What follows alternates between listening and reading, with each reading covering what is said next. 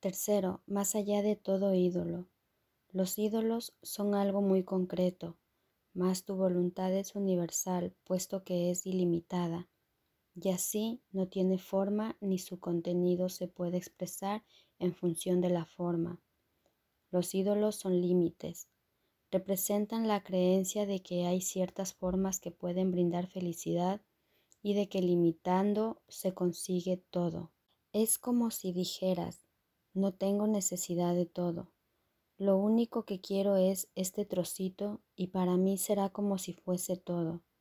Y esto no puede sino dejarte insatisfecho porque tu voluntad es que todo sea tuyo. Decídete en favor de los ídolos y estarás buscando perder. Decídete por la verdad y todo será tuyo. No es la forma en sí lo que andas buscando. ¿Qué forma puede ser un sustituto del amor de Dios el Padre? ¿Qué forma puede ocupar el lugar de todo el amor que reside en la divinidad de Dios el Hijo? ¿Qué ídolo puede dividir en dos lo que es eternamente uno? ¿Y se podría acaso limitar lo que es ilimitado? Tú no deseas ningún ídolo, pues esa no es tu voluntad. Ningún ídolo puede concederte el regalo que buscas.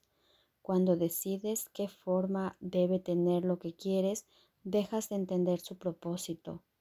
Y de este modo ves tu voluntad en el ídolo, reduciéndola así a una forma concreta.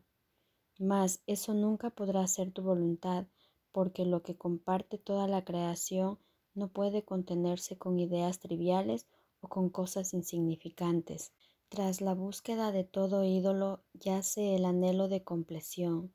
Lo pleno no tiene forma porque es ilimitado. Buscar una persona o una cosa especial para añadir a lo que tú eres y así alcanzar tu compleción solo puede querer decir que crees que te falta algo que una forma puede proporcionarte y que al encontrarla alcanzarás tu compleción en una forma que a ti te gusta. El propósito de todo ídolo es este, que no mires más allá de él a la raíz de la creencia de que te falta algo. Esto solo podría ser cierto si hubieses pecado, pues el pecado es la idea de que te encuentras solo y aparte de lo que es pleno. Es necesario, por lo tanto, que la búsqueda de la plenitud se lleve a cabo más allá de los límites que tú mismo te has impuesto. No es nunca el ídolo lo que realmente quieres, mas lo que crees que te ofrece, eso ciertamente lo quieres y tienes derecho a pedirlo, y es imposible que te sea negado. El que tu voluntad sea estar completo es la voluntad de Dios, y por tal razón se te concede. Dios no sabe nada de formas, Él no te puede contestar utilizando términos que no tienen sentido, y tu voluntad no se puede satisfacer con formas vacías, concebidas exclusivamente para llenar una brecha que no existe. No es esto lo que quieres. La creación no le da a ninguna persona ni a ninguna cosa separada el poder de completar al Hijo de Dios. ¿A qué ídolo se puede apelar para que le dé al Hijo de Dios lo que ya es suyo? Alcanzar la compleción es la función del Hijo de Dios. Sin embargo, no tiene necesidad de buscarla. Más allá de todo ídolo se alza su santa voluntad de ser únicamente lo que Él es, pues ser más que pleno no tiene sentido. Si se hubiese producido algún cambio en el Hijo de Dios o si se le pudiese reducir a alguna forma y limitar a lo que no se encuentra en Él, entonces no sería tal como Dios lo creó. ¿Qué necesidad tiene de ídolos para ser quien es? ¿Podría acaso desprenderse de alguna parte de sí mismo? Lo que no es pleno no puede otorgar plenitud, mas lo que se pide sinceramente no puede ser negado. Tu voluntad se te concede, no en una forma que no habría de satisfacerte, sino en el pensamiento pleno y completamente hermoso que Dios abriga de ti. Lo que Dios no conoce no existe, y lo que Él conoce existe para siempre y es inmutable, pues los pensamientos duran tanto como la mente que los pensó, y la mente de Dios no tiene fin, ni puede haber un instante en que sus pensamientos puedan estar ausentes o cambiar. Los pensamientos ni nacen ni mueren, comparten los atributos de su Creador y no tienen una vida separada aparte de la de Él. Tus pensamientos están en tu mente, tal como tú estás en la mente que te concibió. Por lo tanto, no hay partes separadas en la que existe dentro de la mente de Dios. Su mente es por siempre una y está eternamente unida y en paz.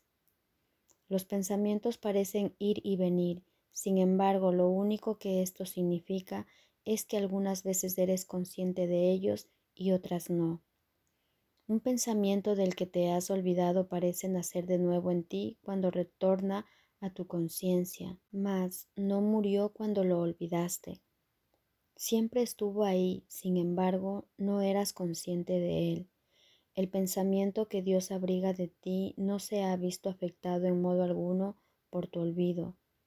Siempre será exactamente como era antes de que te olvidaras de él, como seguirá siendo cuando lo recuerdes, y como fue durante el lapso en que lo habías olvidado. Los pensamientos de Dios están mucho más allá de cualquier posibilidad de cambio, y su resplandor es eterno. No están esperando a nacer, sino a que se les dé la bienvenida y se les recuerde. El pensamiento que Dios abriga de ti es como una estrella inmutable en un firmamento eterno. Se encuentra tan alto en el cielo que aquellos que se encuentran fuera del cielo no saben que está allí. No obstante, brillará por toda la eternidad sereno, puro y hermoso. En ningún momento ha dejado de estar allí, ni ha habido jamás un instante en que su luz se haya atenuado o haya perdido su perfección. El que conoce al Padre conoce esta luz, pues Él es el eterno firmamento que la mantiene a salvo por siempre elevada y firmemente anclada. La perfecta pureza de esa luz no depende de si se ve en la tierra o no. El firmamento la envuelve y la mantiene dulcemente en su perfecto lugar, el cual está tan lejos de la tierra como la tierra lo está del cielo. No es la distancia ni el tiempo lo que hace que esta estrella sea invisible desde la tierra, mas aquellos que andan en pos de ídolos no pueden saber que la estrella está ahí. Más allá de todo ídolo se encuentra el pensamiento que Dios abriga de ti.